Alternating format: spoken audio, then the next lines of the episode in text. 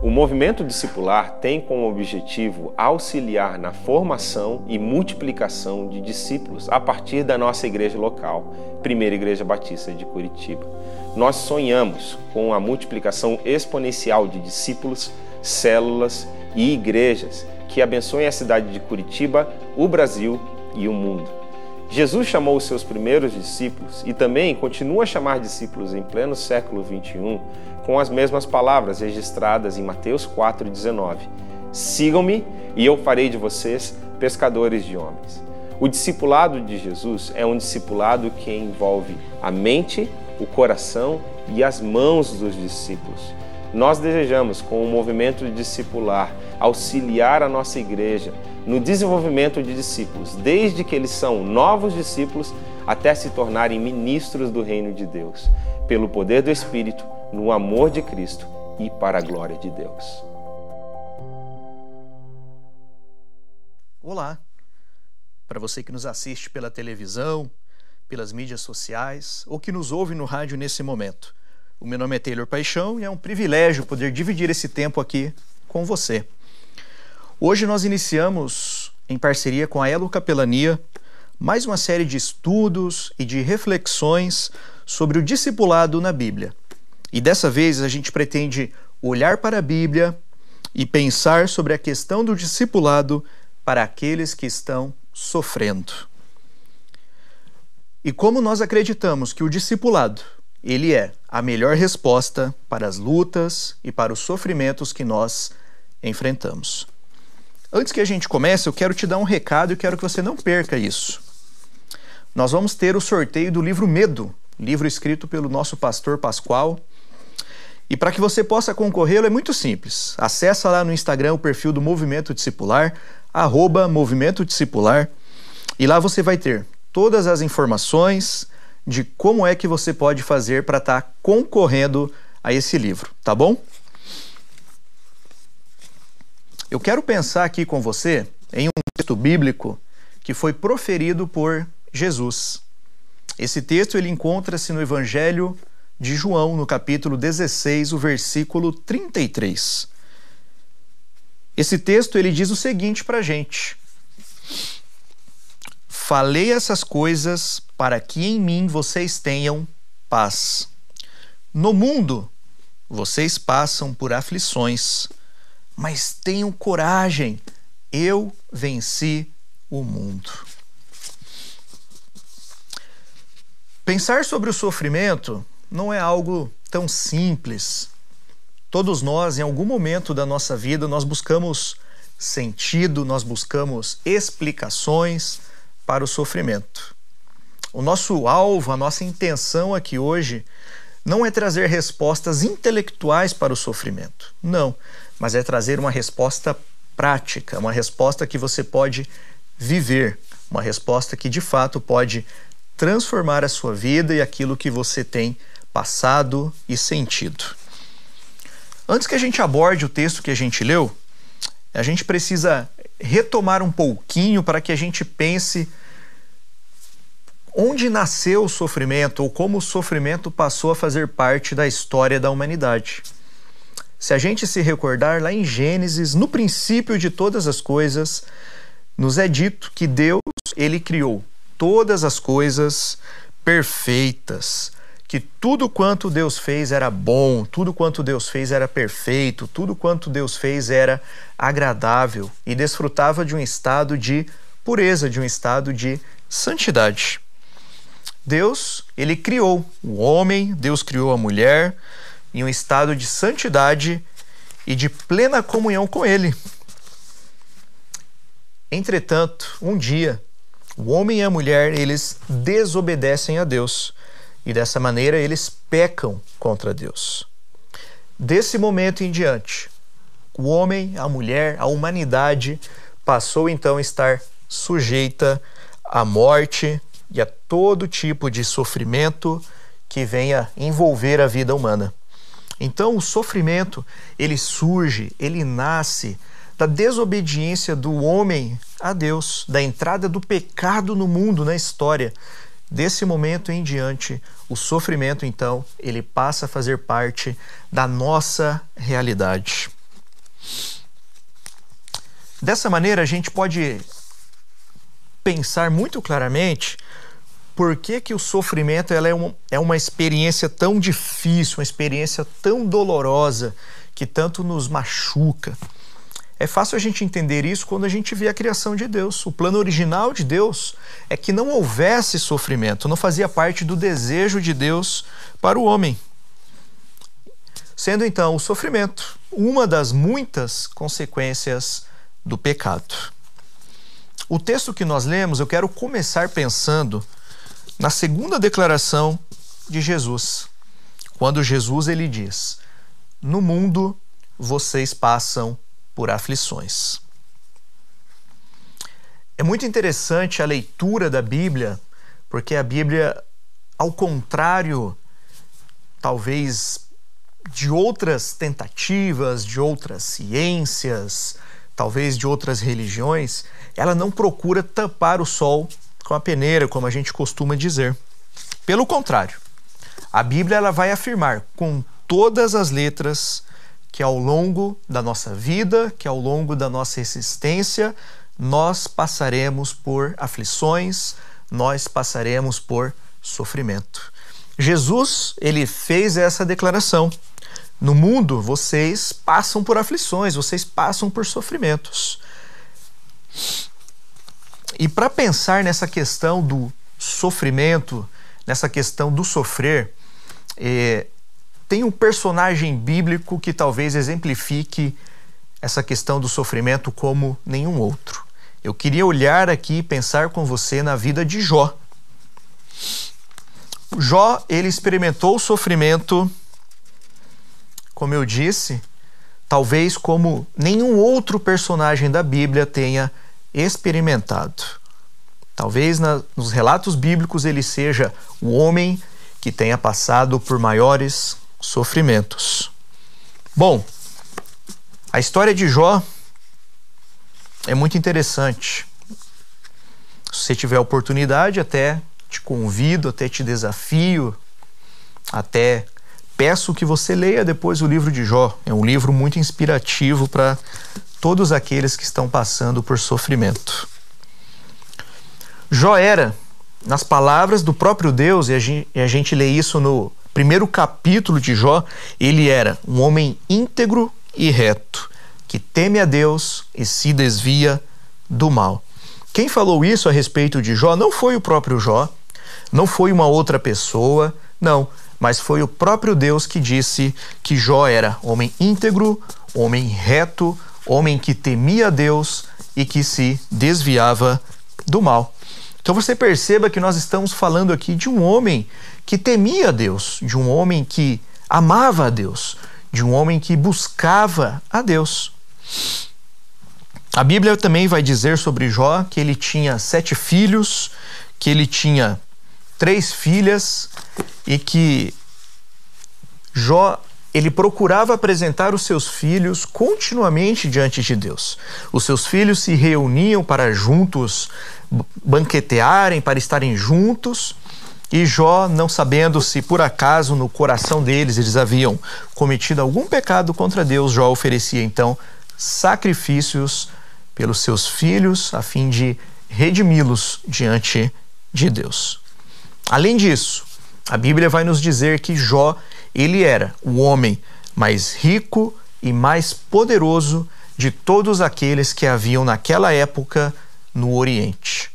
Então nós estamos falando de um homem íntegro, de um homem reto, de um homem que temia Deus, de um homem que se desviava do mal, um homem que tinha muitos filhos e muitas posses, muitos bens. E o que que acontece? Um dia então, Satanás, ele se apresenta diante de Deus e ele diz: "Olha, é muito fácil Jó ele ser íntegro, ele ser reto, ele ser temente. Afinal, você o abençoou em todas as coisas, você o cercou com a sua proteção. Mas permita que eu toque na vida dele, que eu lhe tire os bens, e você vai ver se ele não vai blasfemar, se ele não vai desviar-se. E Deus então permite que isso aconteça. E vejam como isso se deu. Em um único dia, o sofrimento sobreveio com todas as forças, de várias maneiras, sobre a vida de Jó. Em um único dia, os seus bens materiais foram saqueados, foram roubados e levados embora. Fogo que desceu dos céus consumiu uma outra parte dos seus bens. E todos os seus dez filhos morreram naquele dia. É bem verdade que todos nós temos vivido dias difíceis, dias de luta, dias de sofrimento. Essa incerteza, essa insegurança diante da Covid tem nos gerado sofrimento, angústias, ansiedades. Agora você pense em Jó, que recebeu todas essas coisas em um único dia. A Bíblia relata que um servo chegou para dar uma notícia para ele e quando esse servo ainda terminava de falar, chegou um próximo com uma má notícia, depois mais um com mais uma notícia, depois mais um com uma má notícia. Em um único dia esse homem ele perdeu as suas posses, ele perdeu os seus filhos, ele perdeu a sua dignidade. Mas é muito interessante que Jó, mesmo diante de todo esse sofrimento, ele permaneceu íntegro, ele permaneceu fiel a Deus.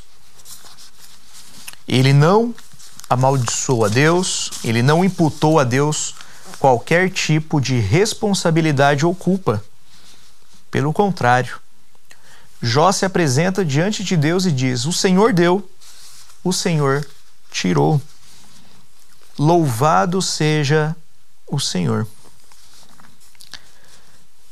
E então, não tendo Jó blasfemado contra Deus, se virado contra Deus, Satanás se apresenta mais uma vez diante de Deus e diz: É claro, ele perdeu todas as coisas que tinha, mas um homem ele vai permanecer fiel enquanto ele continuar gozando de saúde, gozando de vigor, gozando de força física. Então o Senhor permite que mais uma vez Satanás toque na vida de Jó. E Jó então nos é dito que adoece. Ele adoece da planta dos pés ao alto da sua cabeça, com algo semelhante a lepra, com algo semelhante a tumores por todo o seu corpo. E você veja, não bastando tudo isso, a própria mulher de Jó se volta para ele e diz que não compreendia como é que, diante de toda essa situação, ele ainda podia continuar sendo fiel a Deus. Como ele continua sendo íntegro e devoto a Deus. Ela fala: Olha, homem, amaldiçoa esse teu Deus e morre. Mas Jó, ele não faz isso. Jó permanece íntegro. Jó permanece firme. Não sendo tudo isso bastante, vêm ainda os amigos de Jó a fim de consolá-lo. Mas se você fizer a leitura do livro de Jó, você vai ver que esse consolo desses amigos não era de fato um consolo. Esses amigos passaram então a acusar Jó de Jó estar vivendo uma vida de pecado, uma vida contrária à vontade de Deus, de Jó ter se desviado dos caminhos de Deus. E, portanto, dessa maneira, ele simplesmente estaria colhendo a ira de Deus sobre as suas escolhas, as suas ações, a sua vida. Então, meu querido, minha querida, perceba que o sofrimento, em suas variadas facetas, das maneiras mais amplas que ele se apresenta, fazem parte da experiência humana. Infelizmente, faz parte da consequência da entrada do pecado na história da humanidade. Como nós dissemos, hoje muitas pessoas sofrem por conta do Covid. Às vezes elas mesmas estão adoecidas, ou estão com algum ente querido adoecido, ou perderam alguém nesse tempo. Muitas pessoas estão sofrendo por questões financeiras, perderam seus trabalhos nesse tempo, estão passando por dificuldades. Outras pessoas estão sofrendo em seus relacionamentos, outras pessoas estão sofrendo com outras questões. O fato é, todos nós, de uma forma ou de outra, em um momento ou em outro, nós passaremos por sofrimentos. E nós acreditamos que a melhor resposta que nós temos ao sofrimento é um relacionamento com Jesus. Portanto, o discipulado, que consiste em caminhar com Jesus dia após dia. Pensando nisso, nós vamos para a terceira declaração do texto de Jesus e a segunda que nós vamos ver. Jesus ele diz: Tenham coragem, eu venci o mundo. Jesus, primeiramente, faz uma declaração de que nós passaremos por sofrimentos, que nós passaremos por tribulações, provações, aflições. Em seguida, Jesus não nos deixa desamparados. Jesus diz: tenham bom ânimo, tenham coragem. Eu venci o mundo. Jesus ele encoraja os seus seguidores a terem coragem, a terem bom ânimo diante dos sofrimentos e das aflições da vida presente. E sabe por que isso é possível? Isso é possível porque ele, Jesus, ele já venceu o mundo. Por isso é, é muito interessante que a força que nós precisamos para continuar vivendo, apesar dos sofrimentos que nos afligem, essas forças não vêm de nós mesmos, essas forças não vêm dos bens que nós possuímos, dos relacionamentos que nós possuímos, não. Essa força para que a gente possa continuar vivendo, elas vêm do fato de Jesus haver vencido o mundo, de Jesus ter vencido em nosso lugar. Então, meu querido, minha querida, nós temos a certeza que nós também venceremos, porque Jesus venceu. E aí, nós chegamos à nossa terceira declaração. E aqui é onde nós queremos dar maior ênfase, porque de fato, nós acreditamos que um relacionamento com Jesus é a resposta para os nossos sofrimentos, para as nossas dores, para as nossas perdas. Jesus, ele diz: Para que em mim vocês tenham paz. Percebam a declaração de Jesus: Para que em mim vocês tenham paz. A paz ela não vai vir por meio de um bem material. A paz não vai vir por nós termos uma casa maior, por nós termos um carro melhor, por nós termos um emprego melhor.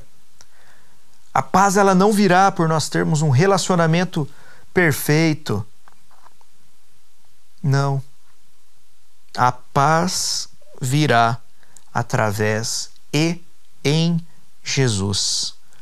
Somente nele nós podemos desfrutar da verdadeira paz, ainda que o sofrimento se faça presente nas nossas vidas. Por isso, se hoje você está enfrentando algum sofrimento na sua vida, ou se você tem consciência de que, em algum momento, todos nós enfrentaremos sofrimentos que serão, com certeza, muito maior do que a gente pensa ser capaz de suportar o relacionamento com Jesus é a única coisa capaz de trazer paz, segurança e esperança em meio às dores da vida.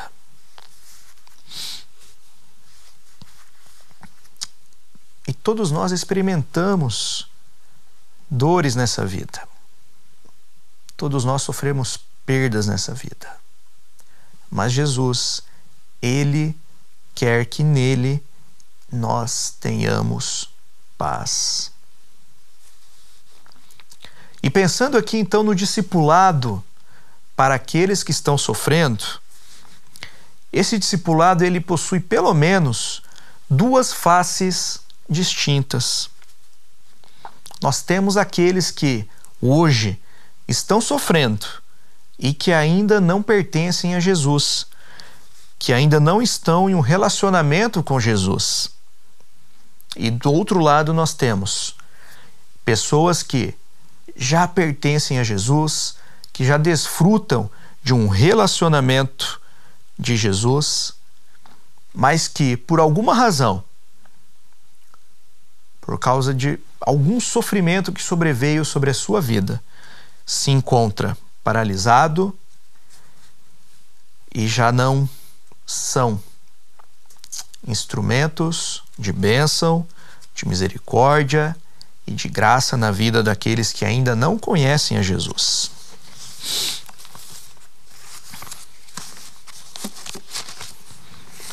E aí a gente se volta obviamente, para a pessoa de Jesus. Quando nós lemos os relatos bíblicos a respeito de Jesus, muitas coisas são interessantes.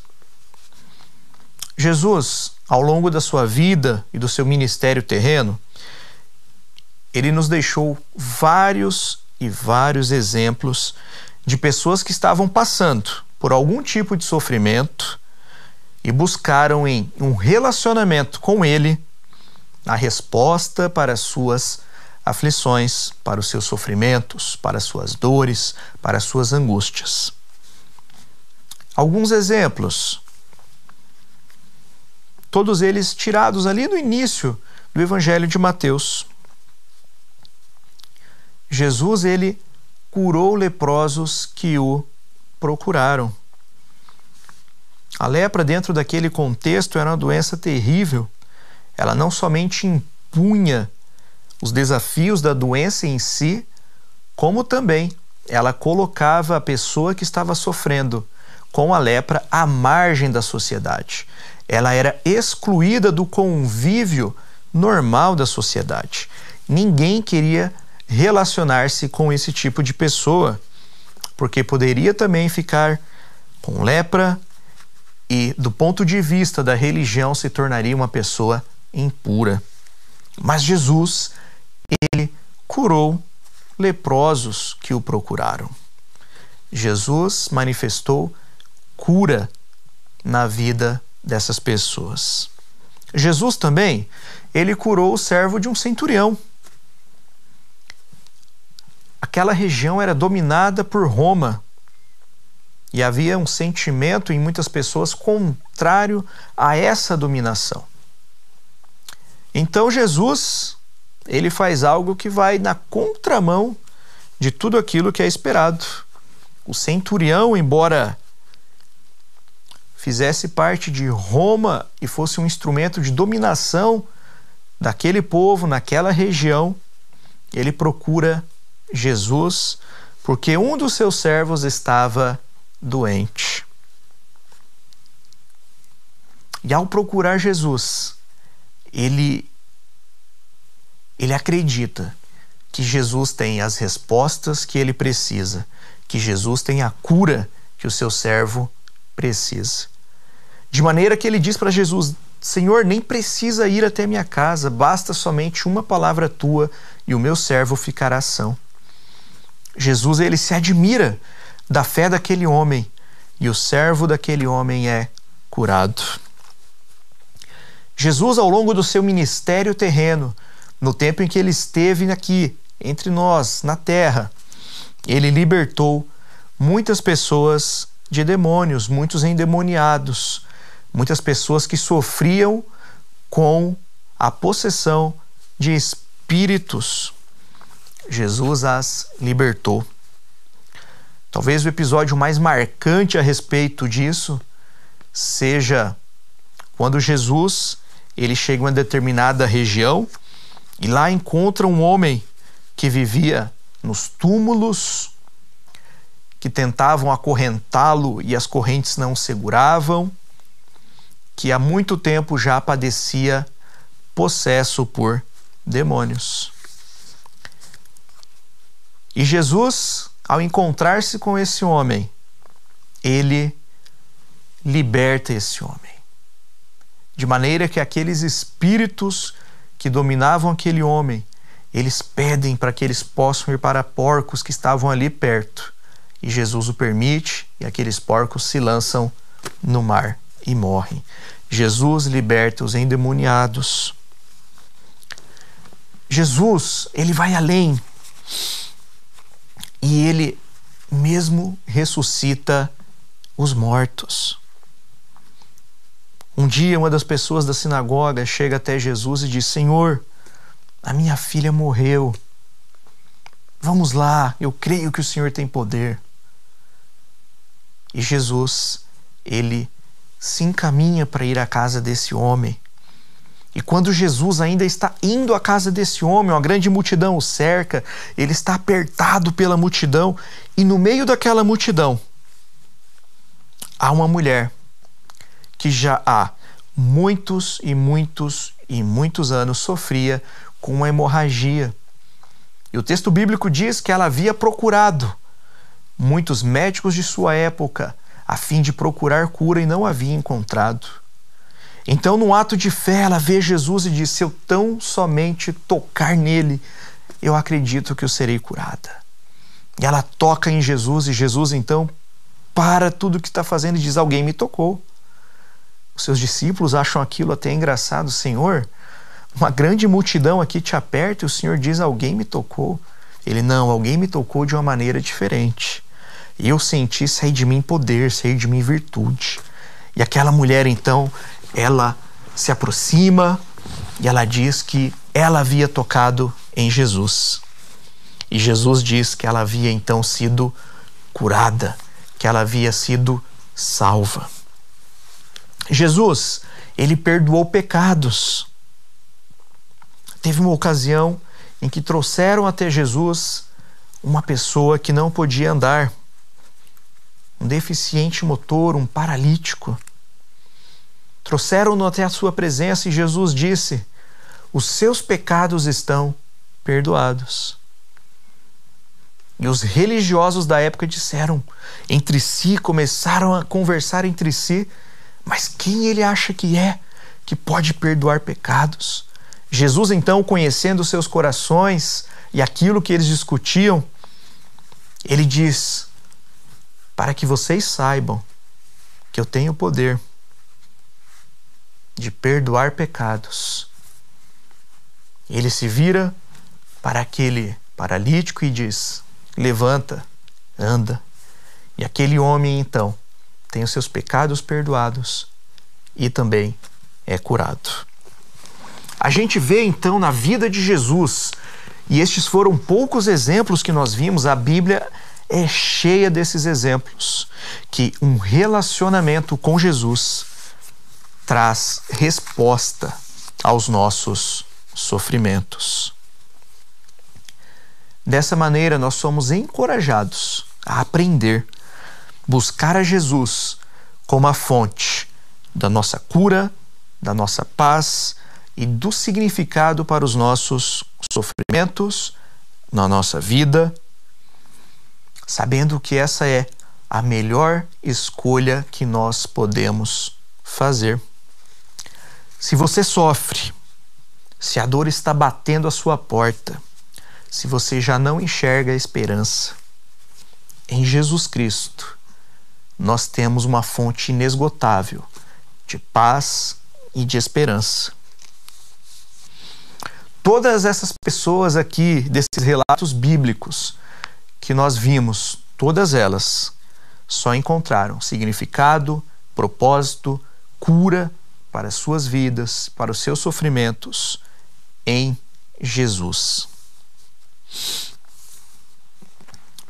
Portanto, eu acredito que a resposta para você que hoje sofre é um relacionamento com Jesus, é tornar-se um discípulo de Jesus. E é muito interessante a maneira que isso acontece hoje.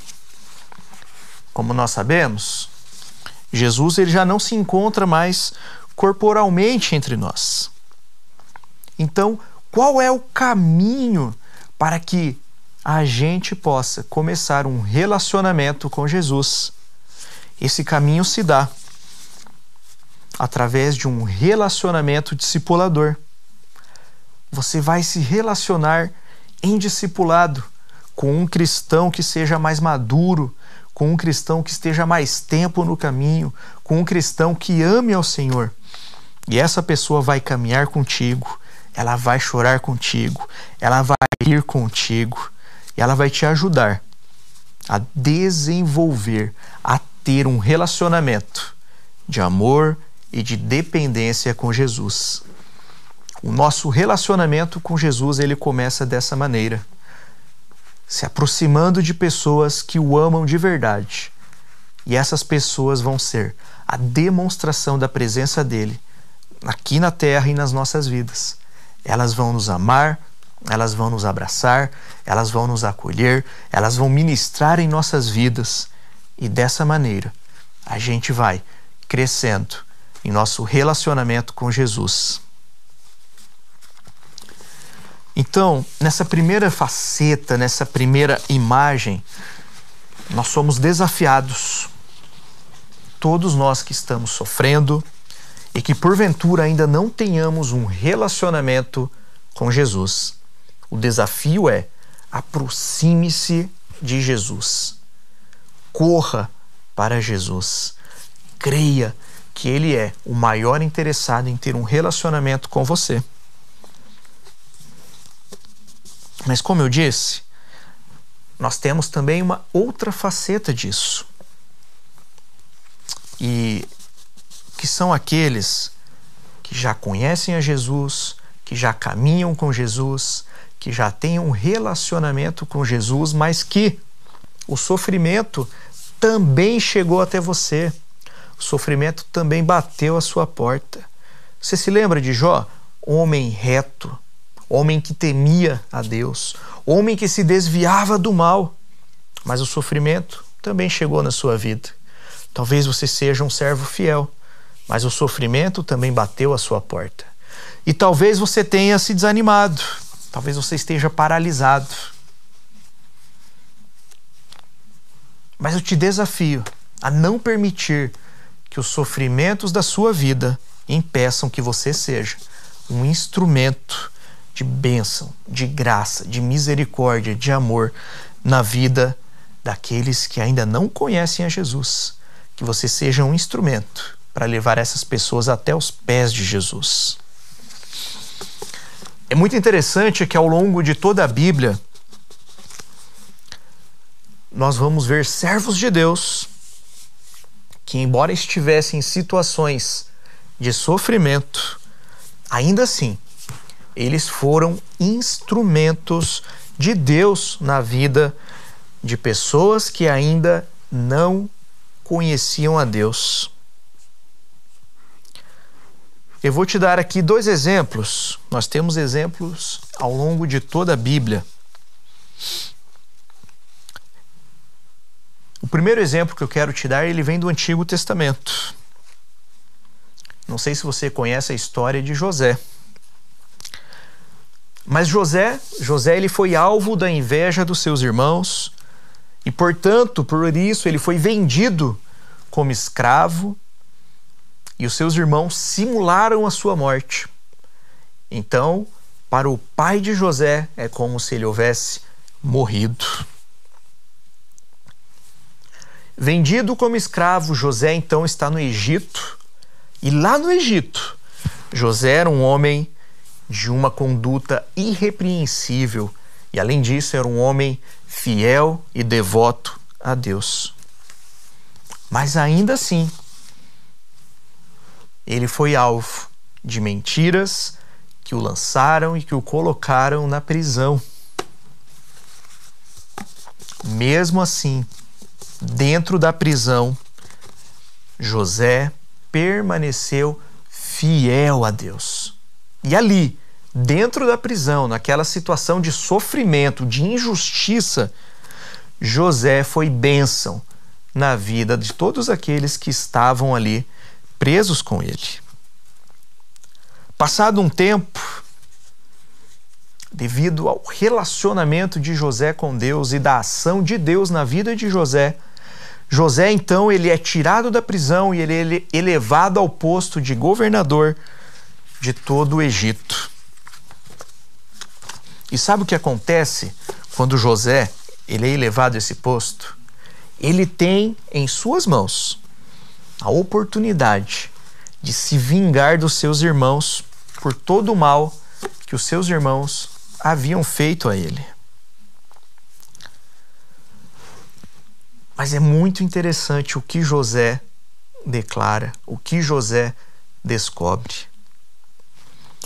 José, ele faz uma declaração que se encontra lá em Gênesis, capítulo 50, versículo 20.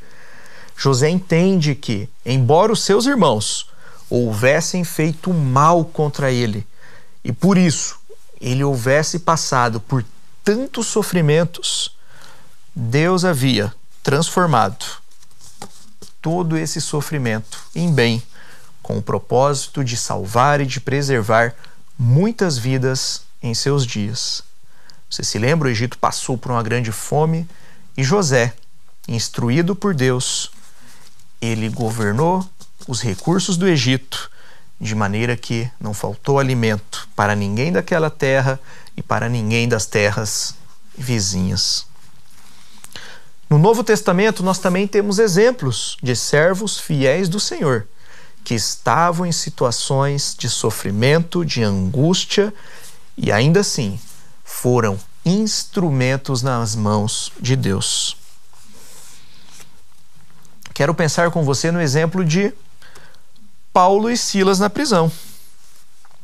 É muito interessante como se dá essa situação.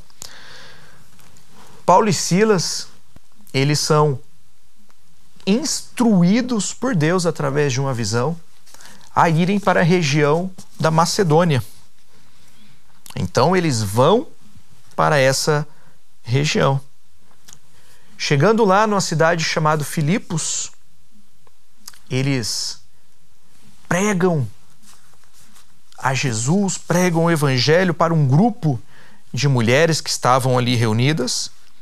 E entre essas mulheres havia uma mulher chamada Lídia e essa mulher se converte. Veja só. Depois, ainda ali naquela região, havia uma jovem que olhava para eles e falava: Aí estão verdadeiros homens de Deus. E aquilo começou a incomodar Paulo, porque ele sabia que aquela declaração vinha de um espírito adivinhador que estava naquela jovem. Então, Paulo, cansado disso, em determinado momento ele se vira para aquela jovem e expulsa aquele demônio. E aí começam os problemas de Paulo e Silas. Ao fazer isso, eles causam a ira dos donos daquela jovem. De maneira que pegam Paulo e Silas, levam até os magistrados e dizem: Olha, esses dois homens aqui estão fazendo coisas que são contrárias aos nossos costumes. E os magistrados então mandam açoitar, bater em Paulo e Silas e lançá-los na prisão. Os dois foram lançados na prisão, tiveram seus pés também presos a troncos. Mas sabe o que eles fizeram na prisão?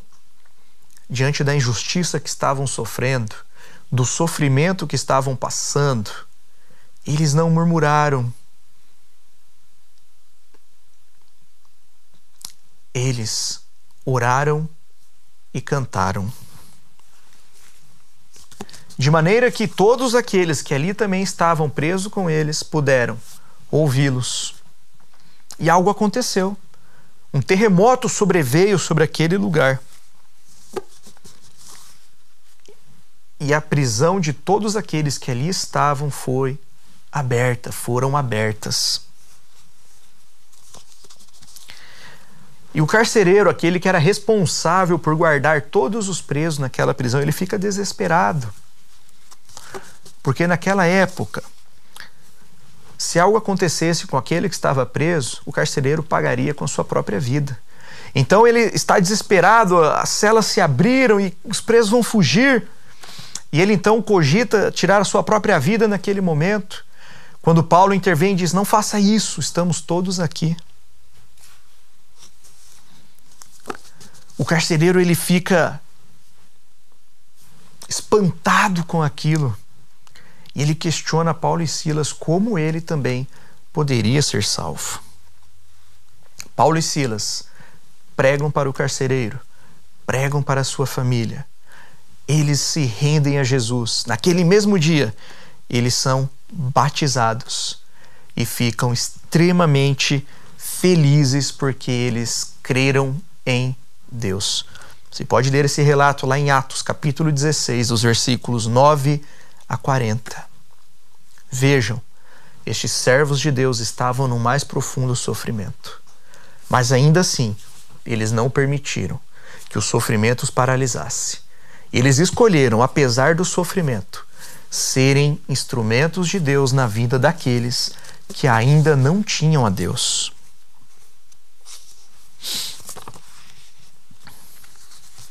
Sabe,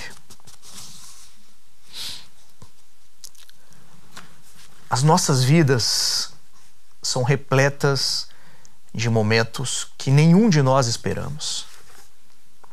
A Bíblia vai mesmo fazer uma declaração que é impressionante ela vai dizer que nós não deveríamos dizer eu farei isto, eu farei aquilo e então farei isto. Ela nos chama de tolo e insensatos ao fazermos isso, porque ela vai dizer que a nossa vida é como um vapor que aparece por um pouco e logo some. Pelo que nós deveríamos dizer, se Deus quiser, se Deus permitir, faremos isto ou aquilo. Eu não sei o tipo de sofrimento que você está enfrentando nesse momento.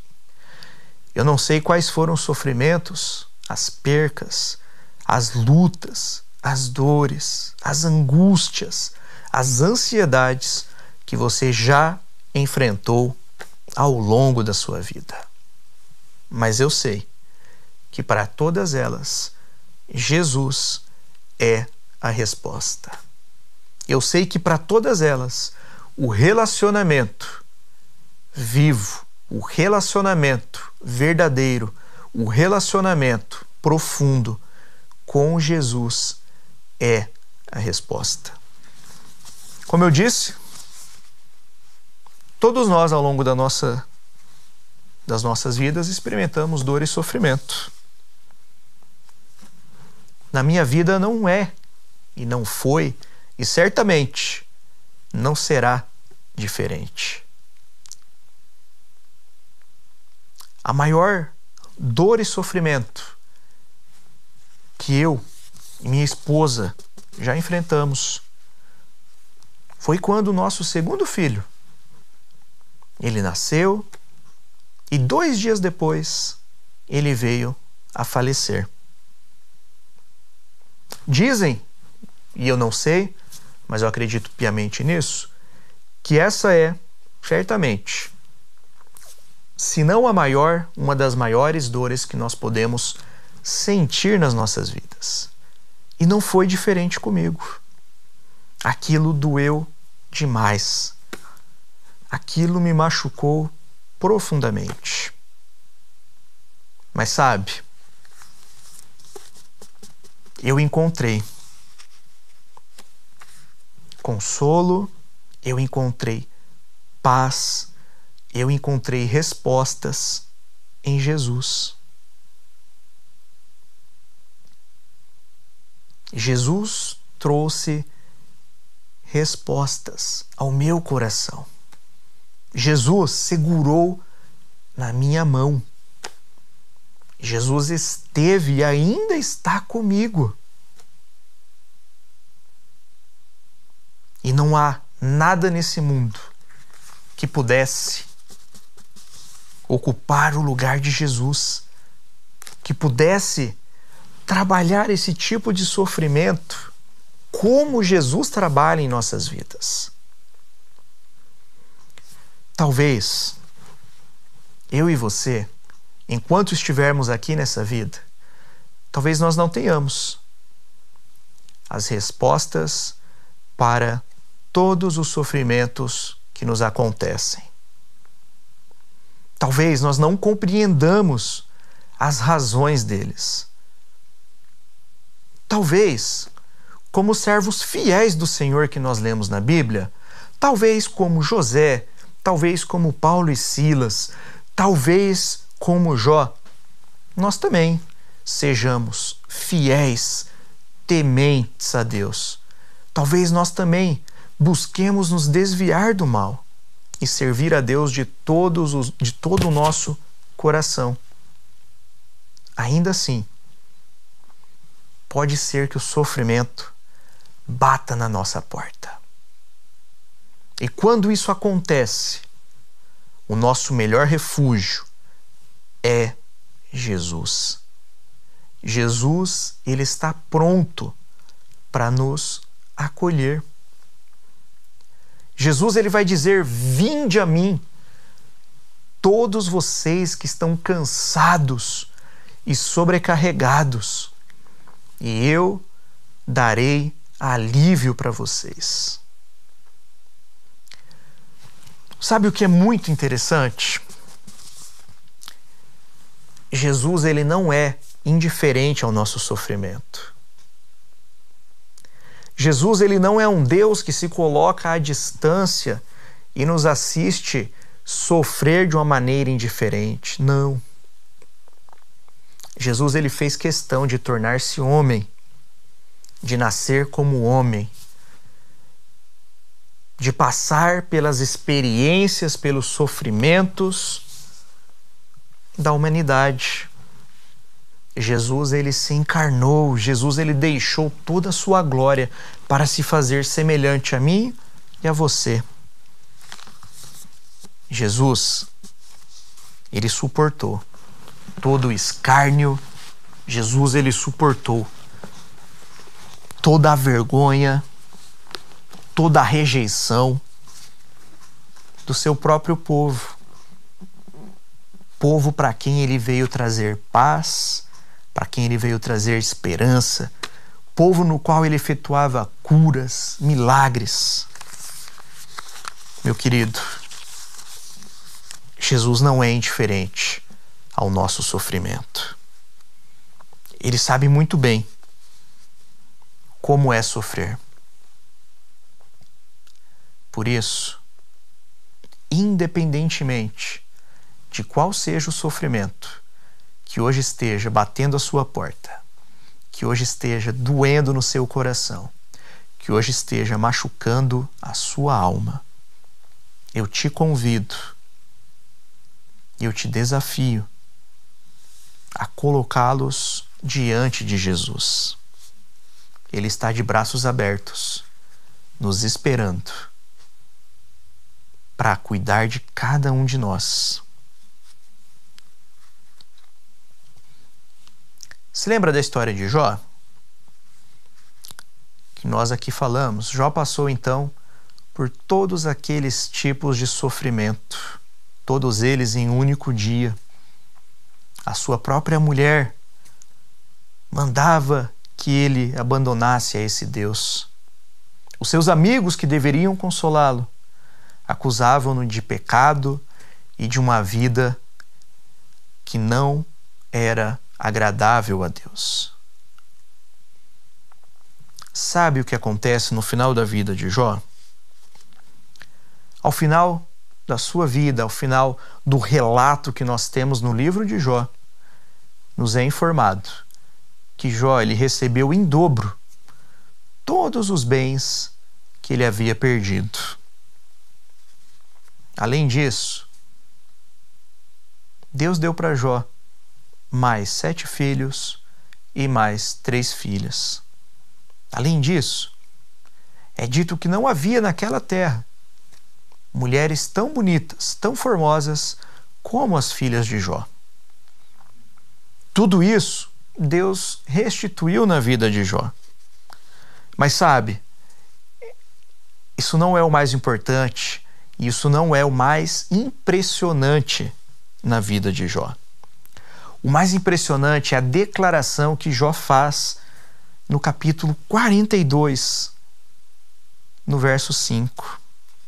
Jó lhe diz: Eu te conhecia só de ouvir, mas agora os meus olhos te veem. Meu querido, minha querida, muitas vezes nós conhecemos Jesus apenas de ouvir falar sobre ele. Nós ouvimos alguém falando que ele é bom, nós ouvimos alguém falando que Ele cuida. Nós ouvimos alguém falando que Ele ama. Mas talvez nós mesmos ainda não experimentamos essa realidade nas nossas vidas. Jesus ele quer que você o conheça, não apenas de ouvir falar,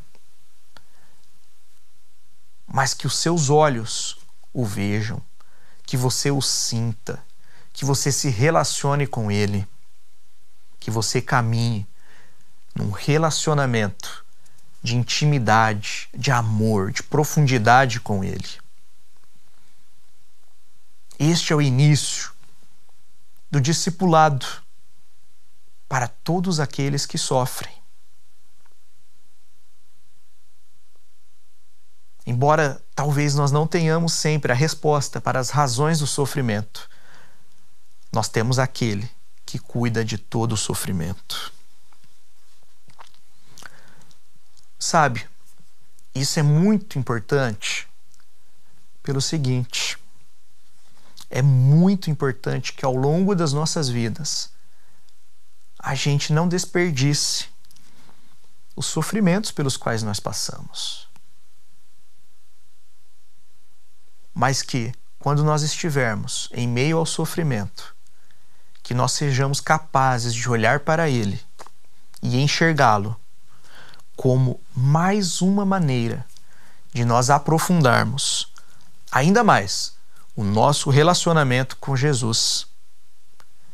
E a partir disso, nós também conduzirmos outras pessoas para viverem esse mesmo relacionamento. Como eu disse, no momento de maior sofrimento, de maior dor da minha vida, foi também o momento em que eu mais ouvi a voz de Jesus. Foi o momento em que eu mais senti a presença dele comigo. Foi o momento em que eu mais me senti cuidado por Jesus, amparado por Jesus. E Jesus ele quer fazer isso por mim, ele quer fazer isso por você, ele quer fazer isso por cada um de nós. Portanto, eu gostaria que você não apenas estivesse assistindo ou ouvindo o que eu estou falando, mas eu quero te convidar e também te desafiar a colocar isso em prática. Veja, nós temos dois grandes grupos nesse discipulado segundo a Bíblia para aqueles que estão sofrendo. De um lado, nós temos aqueles que estão sofrendo e que ainda não têm um relacionamento com Jesus, que o conhecem apenas de ouvir falar, mas que ainda não se relacionam com Ele. E de outro lado, nós temos filhos e filhas, amados e amadas do Senhor, que também estão sofrendo e que talvez tenham parado em sua caminhada. O convite para o discipulado com Jesus é para ambos. Você que ainda não o conhece, se aproxime de um cristão maduro que vai te ajudar a conhecer cada vez mais a Jesus, a se relacionar cada vez mais com Jesus, que vai ser um ombro amigo para toda hora e para toda ocasião. E para você que já conhece a Jesus, mas que está paralisado por causa do sofrimento que veio sobre a sua vida, ah, eu te convido. Não desperdice essa oportunidade, mas use esse sofrimento como uma maneira de se aproximar ainda mais do Senhor e de ser instrumento de bênção na vida de outras pessoas. Que Deus nos abençoe e que a gente possa colocar tudo em prática.